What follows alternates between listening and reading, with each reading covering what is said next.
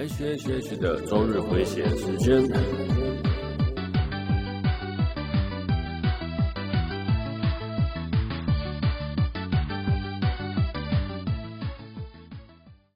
嗨，各位朋友，大家好，我是 H，欢迎 H H H 的周日回血中 EP 八十八集哦。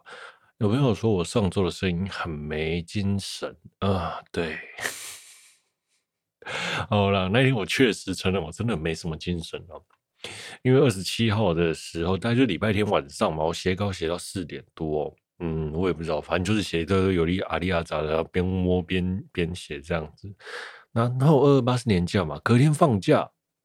虽然隔天放假可以录音了，但我想说，那延到周一录好了，让他周二再见，好像也 OK。但是又很怕周二的工作很忙，所以想想好了，算了，我还是周一录，然后把周日晚上录吧。那已经很晚了，所以当下是真的，嗯，蛮累的。好了，后面应该就好一些了。好，那对，那精神有点。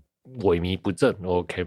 那再加上啊，我有动一些录音的设定，所以声音听起来也比平常的再沉一点。好，那如果你今天也一样觉得我没精神哦，那我告诉你了，你知道为什么吗？然后因为礼拜天没录音啊，那这连个稿连稿子都没写，所以呢，就变成周一写稿子，周一在录音了。所以我现在的精神状况、情绪也有点。嗯，嗨不起来，没精神了。好了，那为什么礼拜天没录音呢？礼拜天我想说我要玩那个，礼拜天我想说玩那个那个什么吸血鬼幸存者啦。那他说啊，反正玩一次哦，大概十分钟就死了。那好了，我就玩一次啊，再玩一次，再玩一次，再玩一次，就一不小心就玩到天亮了啦。还真的蛮好玩的，说实话。那为什么会玩这个游戏呢？是因为 Hello Life 有很多 VD 在玩，然后我想说，哎呀。算了，那我也来玩玩看好了，反正也没指定才没六六十六块而已。那你说这么好玩哦，然后结果一玩下去，真的是哇塞，欲罢不能。哎，真心觉得好玩呢，很有趣。那虽然这看起来是一个小游戏啦，那那个画风看起来就是有点像像素啦。那这个画质应该超任就做得出来了哈。我觉得整个系统其实超任应该就有一样的游戏了，乐或任天堂或 Sega。这个游戏就是。控制角色打怪，然后会有一堆怪来围着你，那你就收集装备啊，像《龙与地下城》那样子的感觉。那一开始就大概就是一两只，然后后面就越来越多，然后你就收集越多的装备啊，撑过三十分钟，那你就赢了。但是像我啦，通常十分钟就挂了啦。啊，那个游戏就像什么，就我也不知道为什么，我看人家打都很轻松啊，哎，但每个都第一关就过了，三十三十分钟一下子就轻轻松松过了我。我这边玩了半天，然后十分钟都过不了。这个游戏有点像那个我们以前在玩那个躲子弹啊，或者是什么打飞机，好，打飞机，打飞机，飞机的横向卷轴或指向的游戏啦。那这整个游戏合起来的感觉就很像是暗黑破坏神加上打 打飞机，横向飞机的游戏的这样子的模式，我个人是觉得哎，还蛮好玩的啦，就这样，真的是时间小拖，就莫名其妙啊，算了，再打一场，再玩一场，反正就一下下，一下下，一下下，然后就这样子，时间就过了。哎，对，那对了，就像我讲的，因为是 Hololive 的很多 VTuber 在玩嘛，所以呢，那还有出了三点的版本，就是 Hololive 的 model 吼，那个角色是 model，我觉得也不错，但我还没试玩到这。就连我今天只要一边写稿子，我也是啊，写到一段落打一场五分钟、十分钟这样子。对啊，我也打不到三十分钟了。好了，就是这么惨的。好了，我们开始今天的节目吧。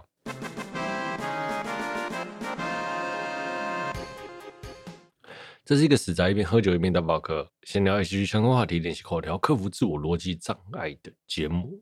本节目是我知道一只盟友男友，请不要再来跟我讲了，好吗？的我为您放送播出。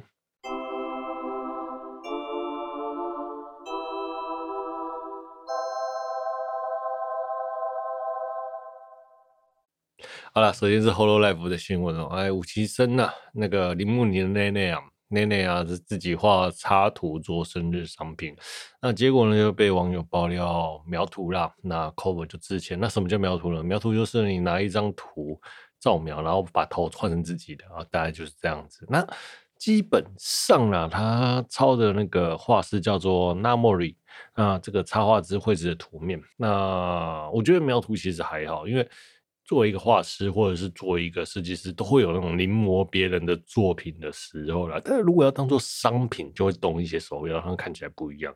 哎，我觉得一现在这个科技这么发达的状态啦，就是以图找图很容易，大家随随便便就知道你抄的是谁的啦，就很容易被抓包啦。但是以前是没有这样子的，这样子的那个 Google 啦。好，那我说这个。我个人是这样觉得啦，诶、如果你是临摹啦，那你要当商品是比较不明确，哎、比较不好啦哈。那如果你是做二创的商品，应该在 OK 啦。那我也觉得，其实临摹也是一个过程啦，就是每个画师都会经过，或者每个设计师都会经过的啦。像我自己的例子啊，就是像什么，诶、公司要我做 DM 嘛，好了，我就直接跟客户说：“哎、你拿一张 DM 给我，你想要什么风格？你挑几张给我，我帮你改，我帮你做。那大概东西拿来，我会看一下它的色系，然后格式吧，啊，我就可以照做出一模一样的。这很呃很正常，稀松平常的事情，就是对，就是拆解然后组装嘛。嗯、当然你说这样子算算不算是在抄袭嘛？我觉得也还好啦。哈。呃，像设计师、设计师啊，设计公司哦，去国外哦买那种整本型录回来改哦，直接改，然后那种国外那种两三千块的那种很大的、很大的设计型录拿回来，然后直接抄一抄，直接改，多的是了哦。那其实很多时候都是那种概念一样，内容不一样，就不算是抄袭了。那抄袭的部分呢，就是。整个形体都一样了，那像描图，就我我话说回来是描图的部分，我觉得描图的部分就真的比较微妙，你好歹要改到别人不知道了。那像几年前有一个教设计设教设计的设计补习班的 Photo 那个 Photoshop 啊，然后什么 Penta Illustrator、Code，反正他那个老师什么都教了。然后有开补习班，然后有做设计书，那设计书很贵哦，一本五六千块，呃五六百块了哦，啊、好几本，然后那时候也是闹得风风雨雨，哎，这个老师也很红啊，在那一年哈，那就后来就被人家爆料在 PPT 了，那就什么哎，招拉中国的素材，然后头直接转一百八十度，就是不不是转一百八十度，转九十度了，变成左左边侧脸变成右边侧脸的那样子的概念啦，那轮廓也照抄，然后譬如轮廓一模一样。把五官改掉，然后头发随便丢两个素材上去，变成不一样的东西了。他东挖西一张，东挖一张西挖一张，结果就被人家抓包了。好，那我觉得东挖西东挖一张西挖一张这种东西，其实，嗯，我觉得很多设计师都常干啦。说实话，认真讲就是这样。诶，但是素材归素材啦，那。把素材合在一起，然后把它变成整体化，就是一个方法了。那那个老师做的事情呢？哎，现在他那个老师已经不在了啦。好了，他也受到应有的惩罚了。那我觉得那个是在以前，我觉得他很厉害，但是后来等我就是踏入业界的时候，我才发现啊，原来嗯嘛，一山还有一山高。当你在学生时间实习学的设计，到你踏入业界的时候，又是完全不一样的事情了。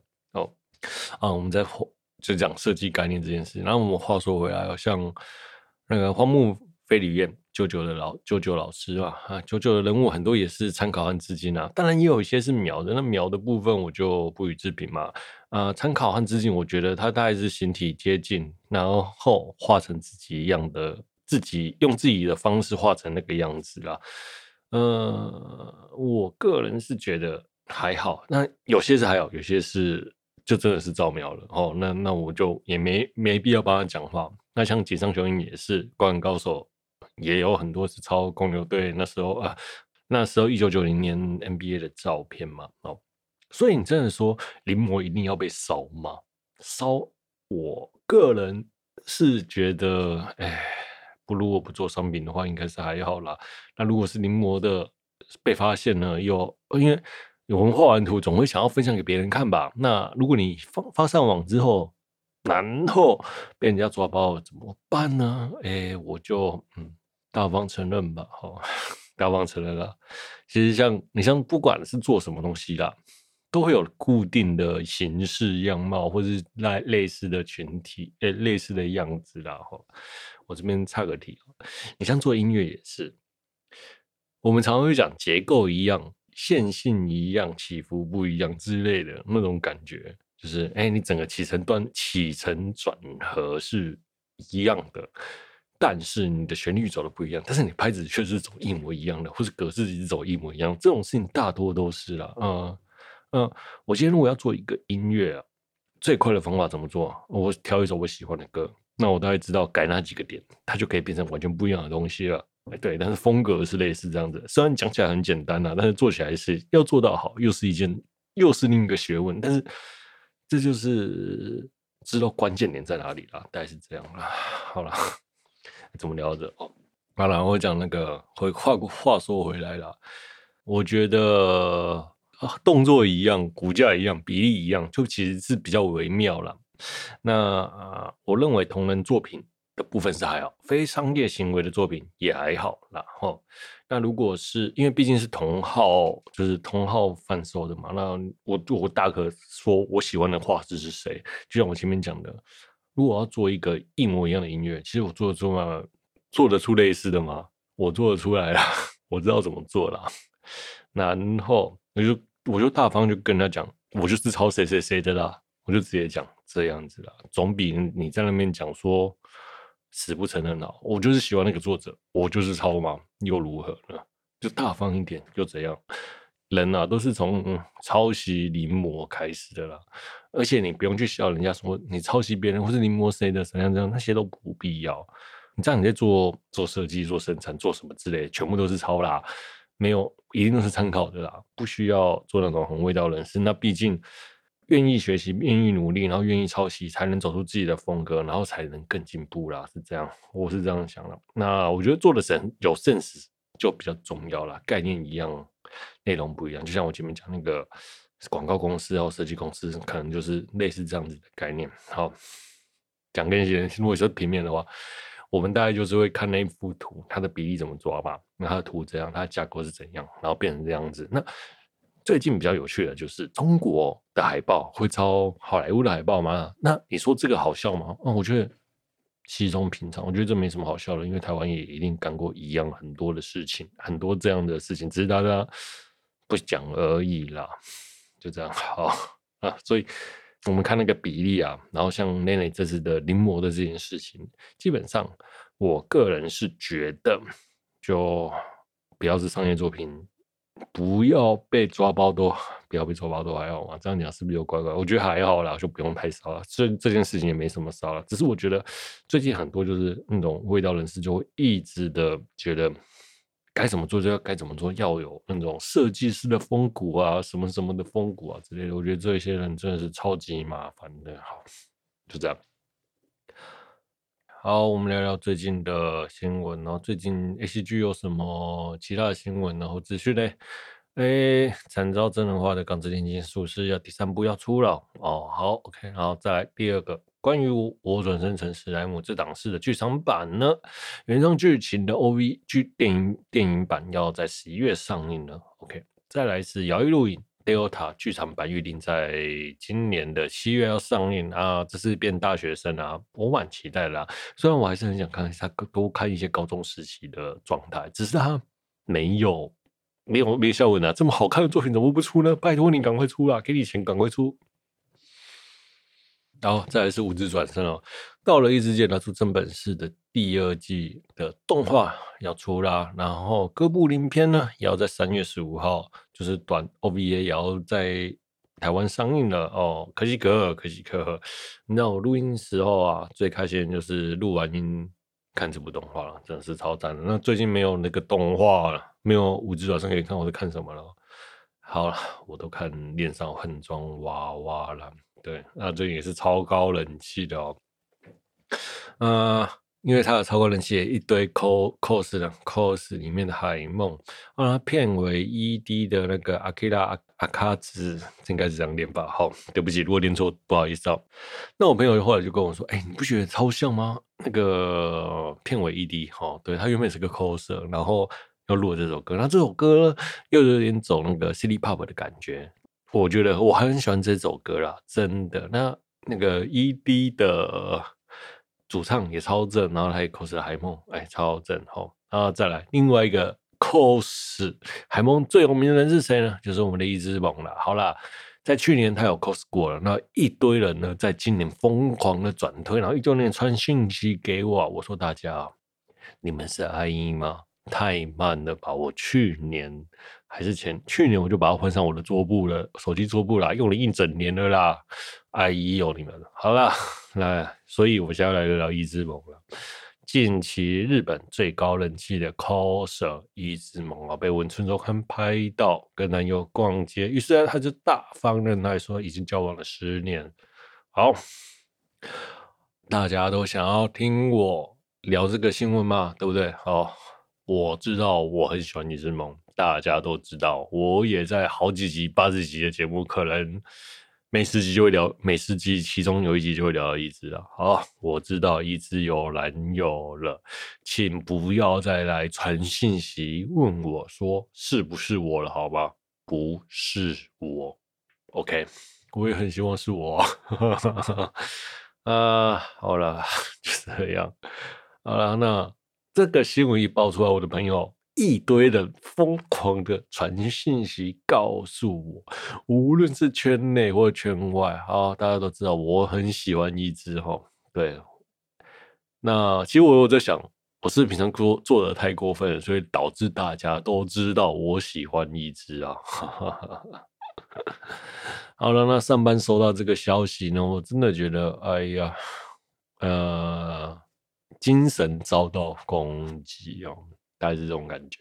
那你说我能怎么办？嗯，那交男友就交男友啊，那能怎么办呢？好了，我告诉你们，其实我早就知道她有男朋友了，在一五年还一六年的时候，虽然没有讲，这是一个业界，没错，不能说业界啊，就是一个八卦的消息啦。对，就这样。那一五年、一六年，我那时候我就大概就知道了啦。嗯。那我话说什么？你们是 IE 哦，现在才知道，太慢了吧？啊，这没什么好呛的啦。好啦，那大方承认也好啦，就这样。其实我我的我的感我的想法是这样子啊，你不我知道你有，那你不要去承认，我就觉得我就我就会把你当做没有。那你真的一直有了男朋友然后，你也大方承认了，好了，那我也祝福你了。真的就是。虽然我承认我上班真的心情有点浮动了哈，那这种感觉就很像是什么九二共识啊，就是好啦，你干嘛拆穿呢？让大家做做幻想也不是很好吗？虽然他自己本人说一之萌本人是没有男朋友的啊，对，一他扮演的一之萌本人是没有男朋友的哦，哦，大概就是大家要区隔开来，OK，哦，就就这样吧。要听我聊什么？心情有受挫吗？有。好，我当天收到讯息，我真的觉得你就不要讲了，大概是这种感觉啊。然后，呃、像我刚刚换手换完手机，我就想说我要不换手机桌布，因为我手机又是一只，看着我真的是有点，还是心情有点一咪咪难过啦，一咪咪一咪咪。哦，对，就这样啊。大概就，然后我想说要不要换个蓝酱的照片，但是我家蓝酱真的是照片没一张好看的啦，他自拍不好看。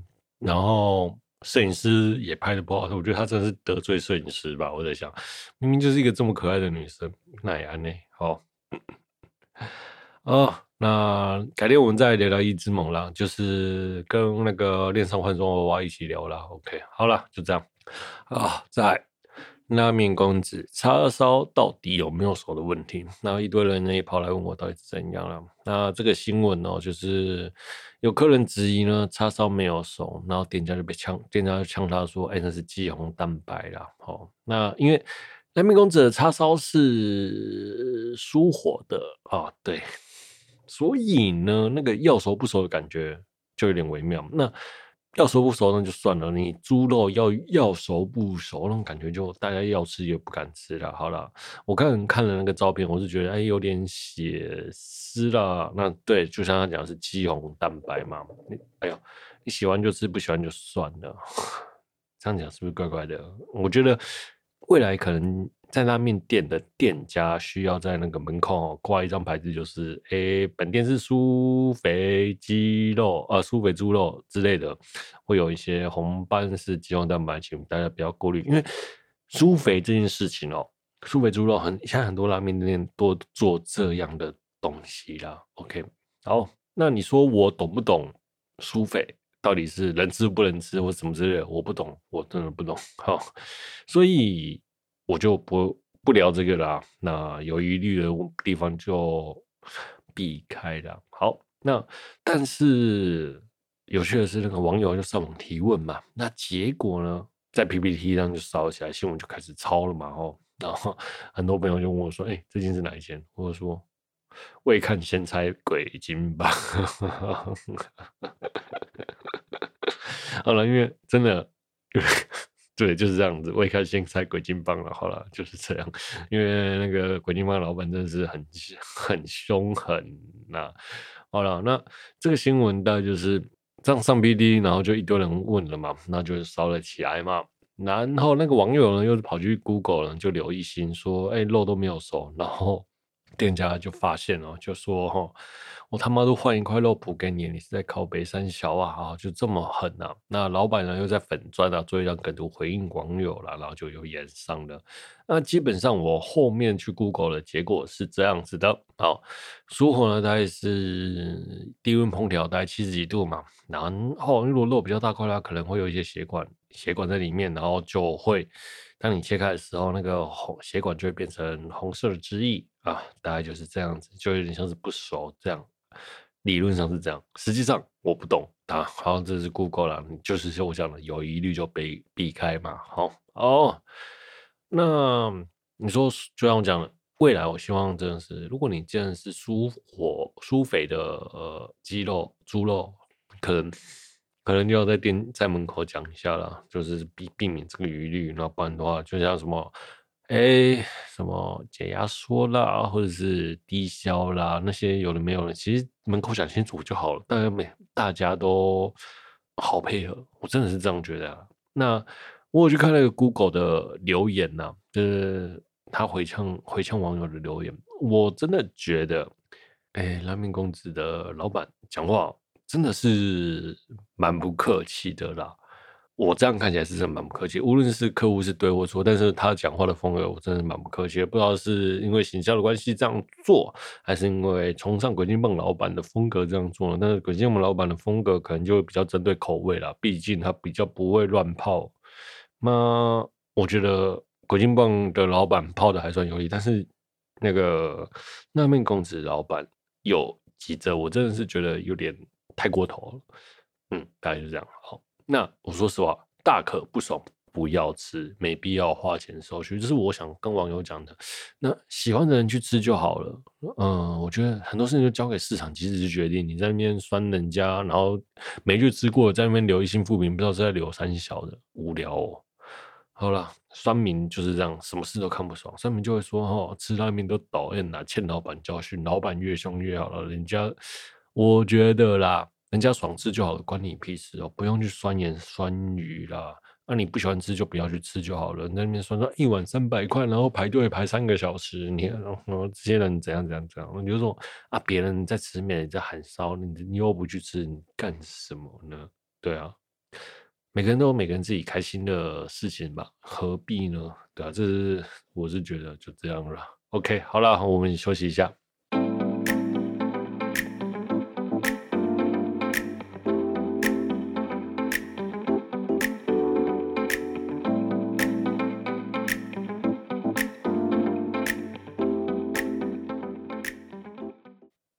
哦，接下来我们聊聊蝙蝠侠二零二二。好了，我想蛮多人都会看到这样简称的蝙蝠侠二零二二，到底是不是跟银翼杀手二零二二是一样的了？所以才这样简称。好了，我个人是觉得我为负雷啦，整体来说我给七十分啦。吼，好，我觉得因为很多人给的雷给的评价是蛮好的，我个人是觉得还好哦。好，首先导演是我们的麦特李维斯哦，哎，导过的作品有《星球觉醒》《生人勿近》，男主角呢罗伯·派丁森哦，《天人》《暮光之城》，女主角呢猫女哦，伊克拉韦兹，OK。好了，故事是叙述万恶的高谭市蝙蝠侠初出茅庐，然后那一开始的场景就一直在下雨，又是晚上，那整个气氛和感觉根本就是《银翼杀手》的开场吧。好了，真的是超像《银翼杀手》，然后《银翼杀手》是一个老老科幻片，大家可以去看看。然后，好了，那蝙蝠侠呢，就代表这个城市的。罪犯的恐惧嘛，那只要晚上打开警局上的蝙蝠灯，就能传达蝙蝠侠要出勤了，就有喝阻的作用。那如果你不开蝙蝠灯，蝙蝠侠就不出勤吗？好了，旧版的是传讯用，那新版的就变成这个，就是有点像是跟警警车的灯一样，有吓阻的作用哦。那只要是黑色的地方，就会。带来了恐惧，那前面就拍了很多高谭市的罪犯哦，那后面的黑色角落呢，就好像一直会有蝙蝠侠出来，我一直在期待蝙蝠侠出来，最后也没出来呀，到底是 干嘛？把就是那个黑色就是蝙罪犯对于蝙蝠侠的恐惧吗？是这种概念吗？哦，当然一开始是地铁的场景嘛，那蝙蝠侠初次登登场哦，那个配乐。噔噔噔噔噔噔，好，然后那是《星际大战：黑武士》的出场哦，但是那个配乐真的很像《星际大战》呢，搞得我都觉得，为什么蝙蝠侠为什么要做成这个样子了？好了，就是每次只要他那个噔噔噔一出来，我就超出戏。虽然后面是完全不一样，但是那三个声旋律的音程是一样的。好，好，再来，哎、欸，等下，音程是一样，大概啦，哦，大概。因为我没有那个绝对音准，可能听不出来到底差几个音程啦。但是那个旋律线是一样的了哦。好了，前三个音。哦，那蝙蝠侠的第一次登场和第一次出手后，就相当的残暴，那种用力猫人的感觉真的是超写实，就如同预告片所说，这是个愤怒的蝙蝠侠哦。那一开始呢，是市长被杀的现场调查哈。哦那现场的警方对蝙蝠侠是相当的不友善哦。那这个淋湿蝙蝠侠一进到会场，他是淋湿的。那这对我感觉就比较平易近人。其实很多电影的蝙蝠侠呢，外面在下雨，他只要到了某个场景呢，衣服就是干的。那其实我觉得，除非是那种从门口到室内的一口气的运进，不然的话大概 才会是湿的。不然就是真的是让我觉得，哎、欸，蝙蝠侠有钱到连衣服都不会被淋湿的感觉哦。然后市场的命市长的命案现场，我觉得我还蛮喜欢这个氛围的哦，特别是市长的尸体，哎，他那个被胶带绑起来，就感觉有一种莫莫名的暴力和虐杀的感觉，让人感到恐惧和邪恶哦。好，那再来呢，就是我们的谜语人出现了，给蝙蝠侠线索，让他去调查案子。那英文的解谜这个部分，我真的觉得这个解谜，哎，该怎么说呢？我真的有点看不太懂了。好了，那谜题揭晓，那找到指找到那个指纹和解锁的 USB 哦。那那个 U 结果那个 USB 还连着市长的手指，变成一个钥匙圈。啊，我真的觉得那个这个还蛮有创意的哦。然后哦，好，那他的好伙伴高登呢？那时候高登还不是局长，是个警察哦。把 USB 插在他的电脑，然后解锁，用他的那个绑在上面的。那个钥匙圈的手指解，市长的手指解锁哦，因为 USB 内有一堆照片，瞬间用高登的账号发了出去。这时候才发现，市长和一名神秘的女孩子有特别的关系哦。这边我要想讲，就是高登到底是多智障才会把自己的电脑拿来开罪犯的 USB 呀？任何人有点。会用电脑都不会随便乱开别人的 USB 吧，特别是罪犯的哦。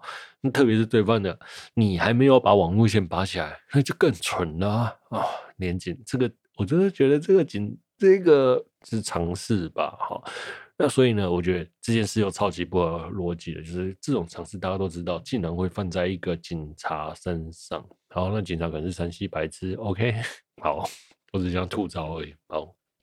警察去啊不，那蝙蝠侠去调查了那个神秘的女子，就发现呢，她的闺蜜呢是猫女吼。那猫女为了夺回闺蜜的护照，因为她护照被拿走了，去闯宫门。啊，那个猫女呢，从那个钢丝掉下来的那个画面，我真的觉得哇，好超老派，好。那那个保险箱藏在画后面，哎、然后呢还是转的那种保险箱哦，一样老派啊，那个连开锁的工具都老派啊。我现在到底是看二零二零年的电影，还是一九九几年的电影啊？我真的是有点搞不懂啊。好，好了，那蝙蝠侠跟猫女呢不打不相识，回到住所呢，发现家中的一团混乱，闺蜜也不见了。呃，他们一边就开始调查谜语人啊，就一边顺便拯救猫女的闺蜜。好，然后后来呢，他们就去了舞厅，然后遇到企鹅人。那企鹅人的那个舞厅的那个场景，哎，很漂亮，我觉得拍的很棒，超赞哦。好，接下来是教堂的场景，就是市长的告别式嘛。政商名流到场了，布鲁斯威利也不是 不是布鲁斯威利，布鲁斯也是哦，就这么蝙蝠侠，然后就一台车冲了进来。那其中在那个夜店遇到检察官的头被绑着脖子，然后要求蝙蝠侠出现。啊、呃，想必又是谜语人的杰作啦。哈。那脖子绑着炸弹这件事情很老派，哎、都已经二零二零年了，你还在脖子绑着了炸弹是三小啦哦。那后面呢，炸弹被引爆，蝙蝠侠也被炸晕了。好，那被炸晕的蝙蝠侠被带到警局了。那局长呢不肯放掉蝙蝠侠，因为毕竟他是一个施行者，需要被法律制裁嘛。但是高登呢主张放掉蝙蝠侠，然后于是他们串通好，想要跟高登跟蝙蝠侠独自讲话。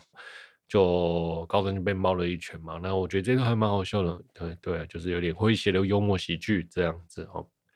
然后检察官呢，其实一直在说他们在保护一只会飞的老鼠，这边其实我就已经有点开始混乱了，因为我有点不懂企鹅人出来的用意到底是那怎么干嘛？好好，那后来就有那个企鹅人跟。蜘蛛人的飞车场景哦，那我觉得追逐赛追逐追逐的这一场很帅哈，整部片最高潮的动作巨大动作戏大概就是在这里了。那逮到他呢，发现他不是他们那个会飞的老鼠要保护的那个人，于是呢就丢着企鹅人人就跑了。OK，在谜语人呢引诱蝙蝠侠到幼儿园嘛，然后看到了布鲁斯家族的丑闻。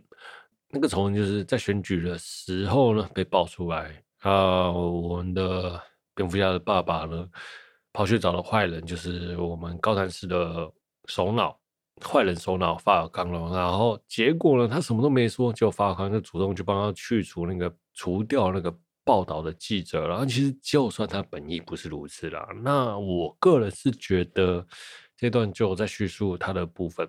好，再来谜语人的自首哈。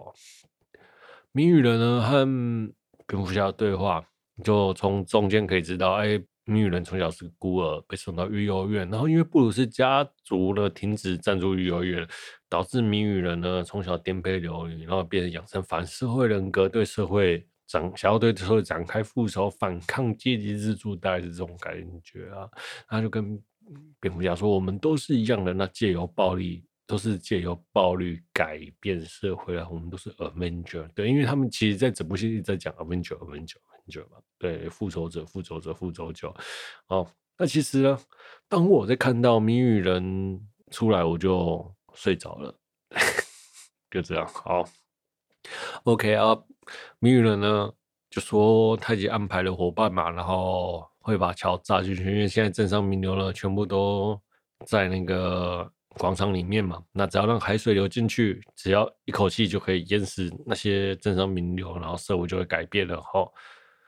啊，那那个炸破炸桥的部分，让海水流进去，哎、我不知道到底会不会啦。好了，那就这样。好，那谜语人的犯罪直播，然 后其实他就是在社群，他就在 social media 有个影响力嘛，然后有很多人追随他哦，对，然后就。因为这次的行动比较大嘛，然后他他就算他被捕了，还有千千万万个他来一起想要改变高谭市的。那我觉得这个这段故事的感构想是比较新一些啊，我还蛮喜欢这一段的哈。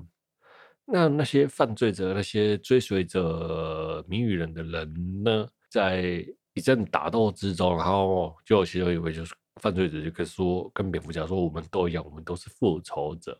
但是蝙蝠侠又说我们不一样，然后于是蝙蝠侠跳下去救救人了。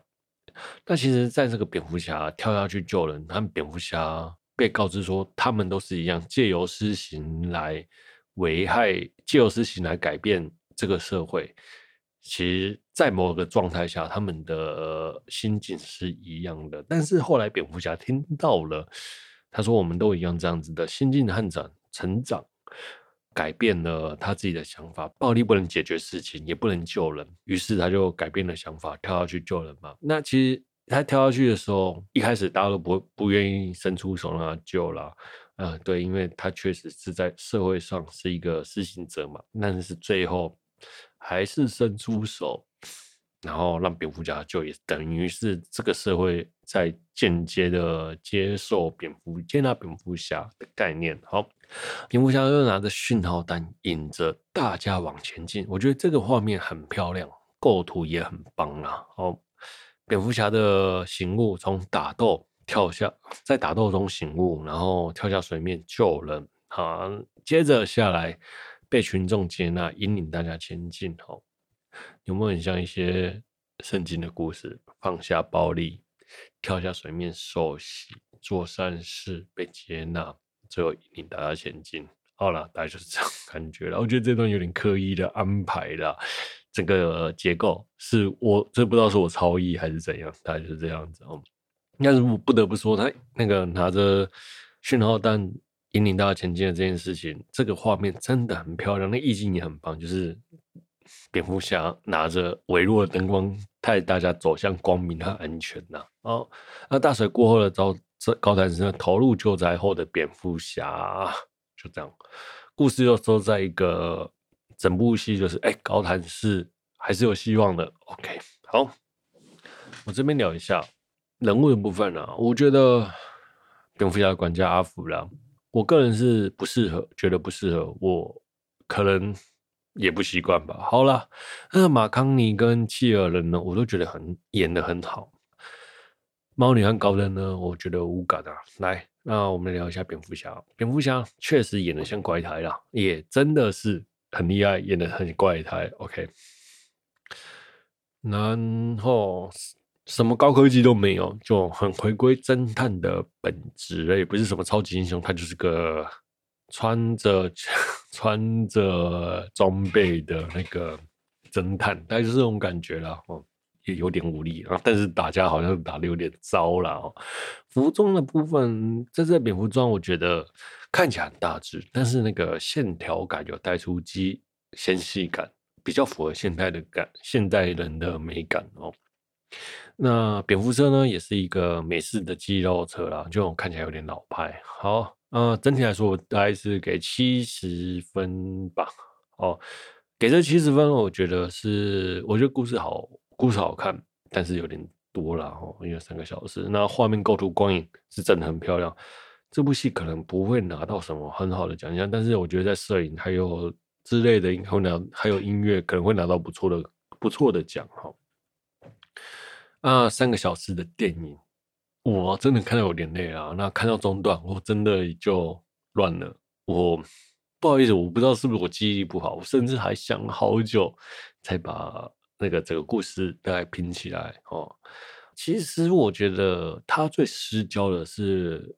他想要把故事叙述的完整，就导致齁故事被叙述的重心有点混乱齁。例如说，我们可以看到同一个故事里面有两三个支线在进行，然后人名又一大堆，搞得好像要找出像前面有那种同时找出谜语人，要找出猫女闺蜜，然后同时你又要一边交代韦恩家族的丑闻。又要叙述警局黑社会，然后还有市长啊，然后黑道的关系有了没有了，所以看到后面我真的当下有点混乱，不知道那个谁是谁了哦。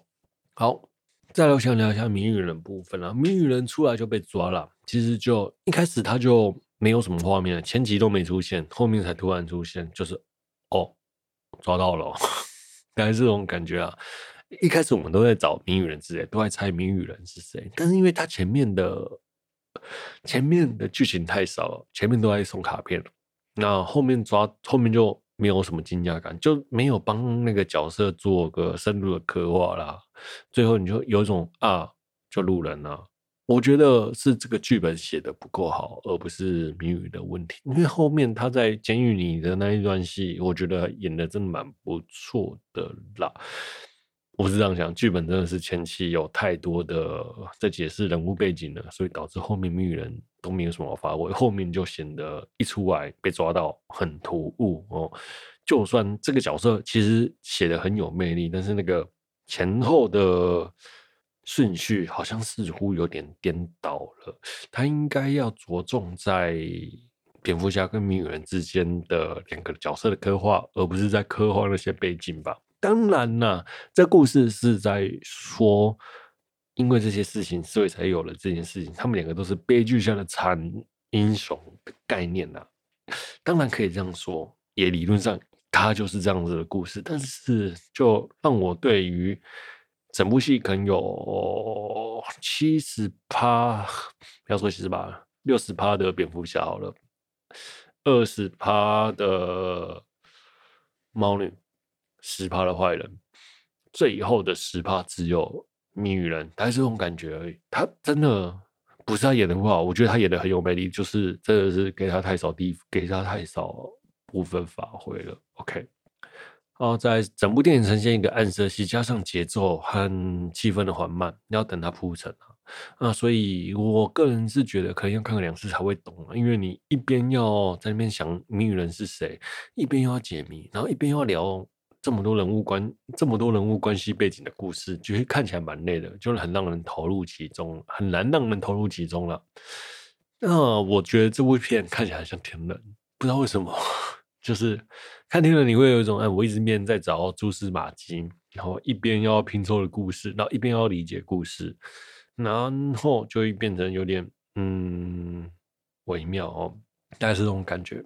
呃，可能不知道是我太久没看悬疑片还是怎样之类的，大概就嗯那个剧情，我觉得讲故事的方式不是很好，但是不能说虽然讲故事的方式不是太好，但是它又是一个精彩的故事。OK。一个是超级英雄嘛，一个是科幻片，拿两个来比，好像有点微妙了。好，好了，那谜语人揭露出来的时候，我真的觉得可以直接接到监狱，删掉那个炸掉海水道观的部分，然后就接小丑这样子，一口气就让他黑到底了，就不要有后面那个高潮。后面的高潮就是那个炸掉桥的部分，吼，有点像是。拉高气氛而已，后面弄个大场面，让人家感觉看起来像是超级英雄的电影，就这样。哎、我个人就比较喜欢的结果，应该就是像我刚才讲的，哎、谜语人被抓到之后，直接送到一监狱里面哦，然后遇到小丑，然后帮小丑铺个梗，好结束。第二集的一开头呢，那个炸桥的部分开始出现，这些小心的人呢，因为社群媒体的影响力呢，继续追随着。谜语人的指令去做这些事情，这样才有那个表达社群媒体的影响力啦。哦，这样子会比较好。然后在后面再接小丑出来，和谜语人。诶，同时有个第一集会有一个很沉的铺陈，让人印象更深刻。第二集会有个转折，让小丑出来带出第三集。我觉得这样子好像会比较好吧。好，那我个人一点看法了。好了，那今天的节目就到这了哈。如果你有喜欢我节目的朋友，欢迎订阅分享，也欢迎在 Apple Podcast 首先推播我的节目。那也欢迎跟我留言聊动画哈。如果本期节目也疗愈到你，那真的再好不过事了。我是 H，我们下周见，拜。本期节目是由我知道一直梦有男友，不要再来跟我讲的，我为您放松播出。